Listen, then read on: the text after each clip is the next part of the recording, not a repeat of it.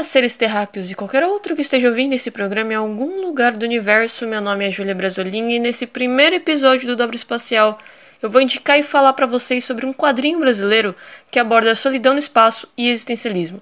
Eu estou falando de Bill Hater, ilustrado e roteirizado pelo quadrinista Caio. Além disso, nesse episódio vocês vão conhecer um pouco sobre uma empresa espacial brasileira, novidades das missões do planeta, notícias, tudo isso e muito mais em 5, 4, 3, 2, 1,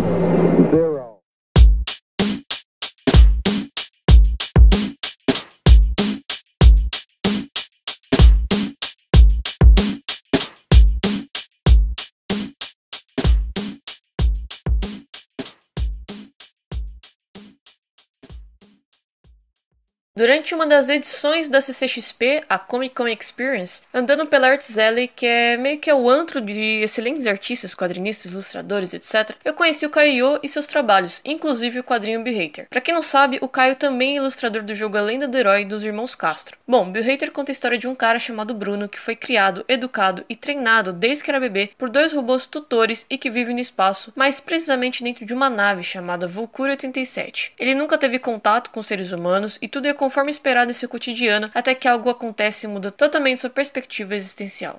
Publicado de forma independente em 2014, o quadrinho aborda, mesmo que de forma breve, diversos temas dignos de debates dentro da bioética e astronáutica, por exemplo. Onde, para questões de colonização espacial, diversos estudos e pesquisas estão sendo feitos com mais intensidade nos últimos anos, já que estamos caminhando rapidamente para isso. Tudo isso levanta a questão do espaço-tempo e do nosso comportamento no espaço, temas que são delicadamente apresentados no quadrinho Bill Hater, já que o protagonista Bruno tem a sua humanidade posta à prova. Mesmo com o excelente material extra que se encontra no quadrinho, eu resolvi convidar o próprio autor para nos apresentar e falar um pouco mais é, da sua visão para Bill Hater. Então, com vocês, Caio e eu. E aí, pessoal, tudo bom?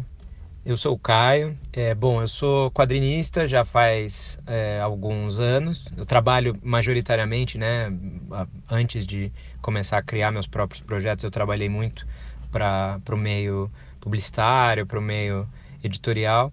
Mas de um tempo para cá eu tenho focado muito assim em meu trabalho como autor e né, de criar minhas próprias histórias, seja em, na mídia de quadrinhos, seja é, em outras mídias, como games e animação, que são coisas que eu também trabalho muito no momento.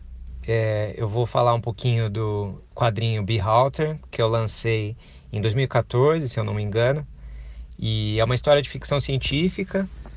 A, a ideia, né, a inspiração foi de algumas hipóteses científicas de exploração espacial. E alguns cientistas, né, eles colocam que talvez uma das únicas possibilidades de explorar planetas muito distantes, né, que poderiam ser possivelmente habitáveis assim para a raça humana, seria o envio de naves ou pods com embriões criogenados.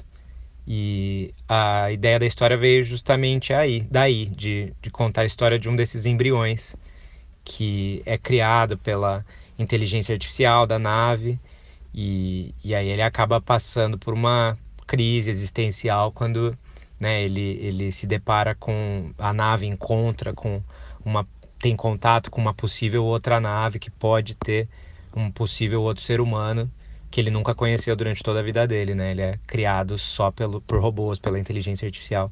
Então a ideia da história é mais ou menos essa, ela tem um background meio, né, de ficção científica, dessa, dessa ideia de exploração espacial, futurística, assim, mas ela também é uma história muito sobre, é, assim, a, a características humanas, né? É uma história muito sobre sacrifício pessoal, sobre crescimento. Então, a, a minha ideia foi muito de usar o, o, a ficção científica, usar essa, essa, esse plot, né? Esse argumento como pano de fundo para contar, na verdade, a história de um, um, ser humano que, assim, a ideia é tocar muito a gente, a ideia é ser muito parecida, assim, com alguns momentos que a gente passa por nossa vida, né?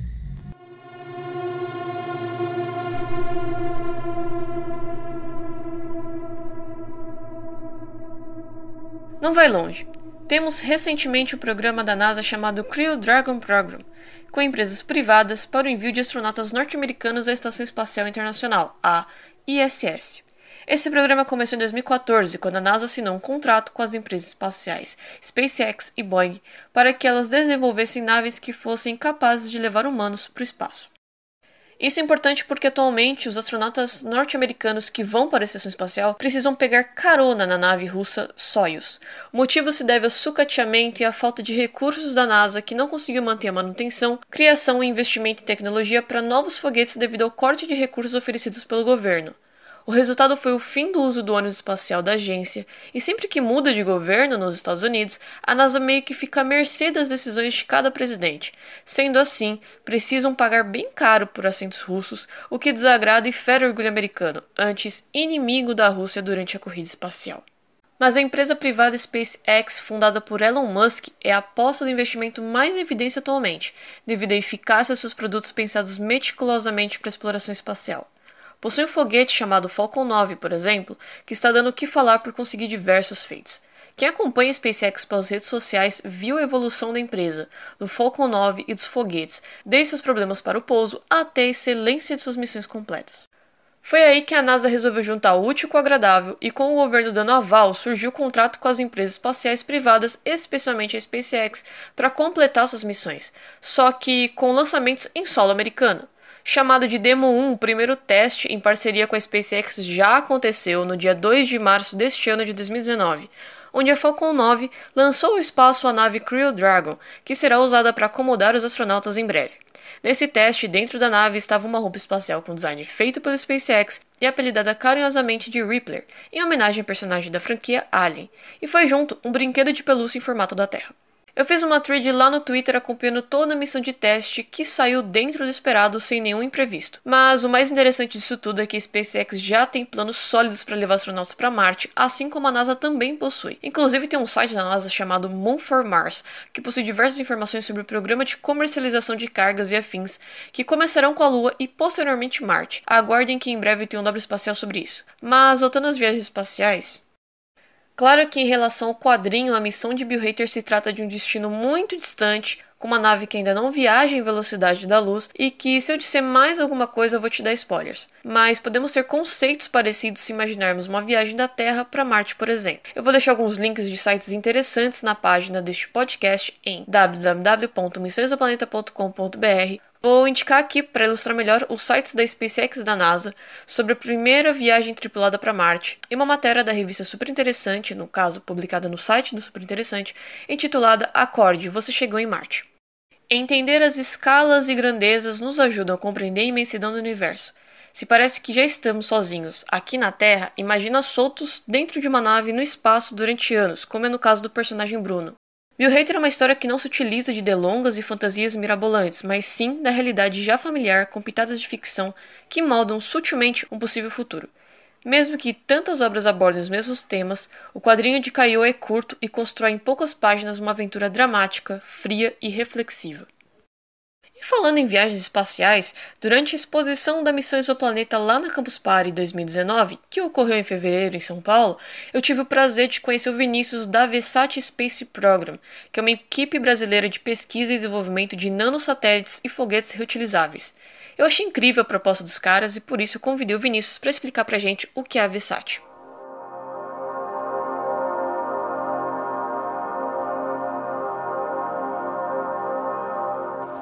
Olá, meu nome é Vinícius Mendes e eu sou o CEO e fundador da Vesat Space Program. A Vesat é uma equipe brasileira de pesquisa e desenvolvimento de nanosatélites e foguetes reutilizáveis, atualmente sediada em São Paulo. Em sua atual formação, é constituída por 25 engenheiros nas áreas aeroespacial, aeronáutica, elétrica, mecânica, mecatrônica, química e telecomunicações. Fundada em novembro de 2015, a startup tem o objetivo de desenvolver tecnologia no país e fomentar ainda mais o meio aeroespacial. Atualmente a Vesat está atuando em duas missões, uma voltada para o desenvolvimento de CubeSats e outra para o desenvolvimento do primeiro foguete reutilizável do país. Para a missão de CubeSat, a equipe tem o objetivo primário de desenvolver um CubeSat para realizações de transmissões de sinal por radiofrequência a uma altitude de 40 km, utilizando a tecnologia LoRa. Paralelamente, a equipe também está desenvolvendo o primeiro foguete bipropelente líquido reutilizável do país, chamado Pantera.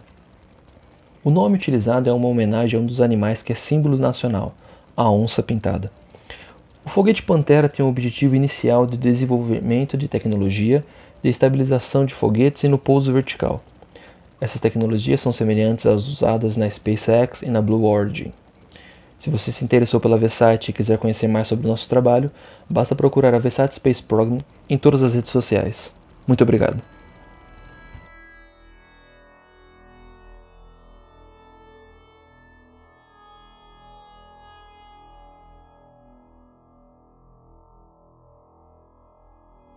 Vamos agora para algumas notícias rápidas que marcaram fevereiro, março e abril de 2019.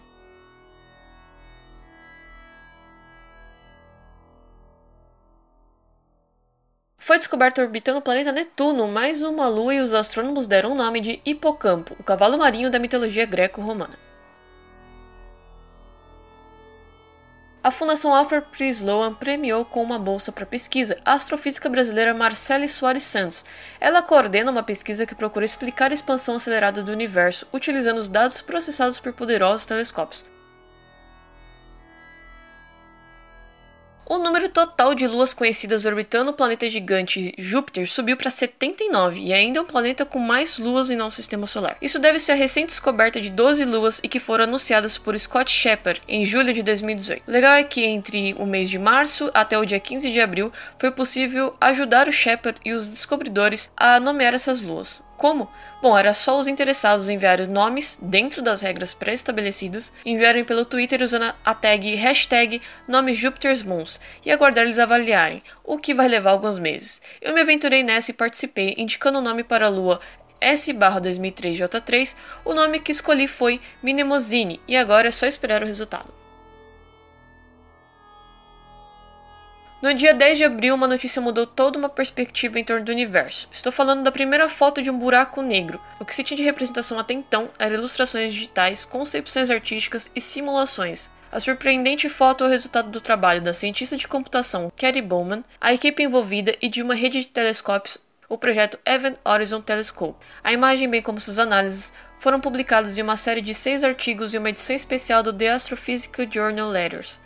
Um buraco negro tem uma atração gravitacional tão intensa que nada, nem mesmo a luz, pode escapar dele, uma vez que dentro de uma determinada região. O buraco negro fica na galáxia M87, na constelação de Virgem, a 55 milhões de anos-luz de nós.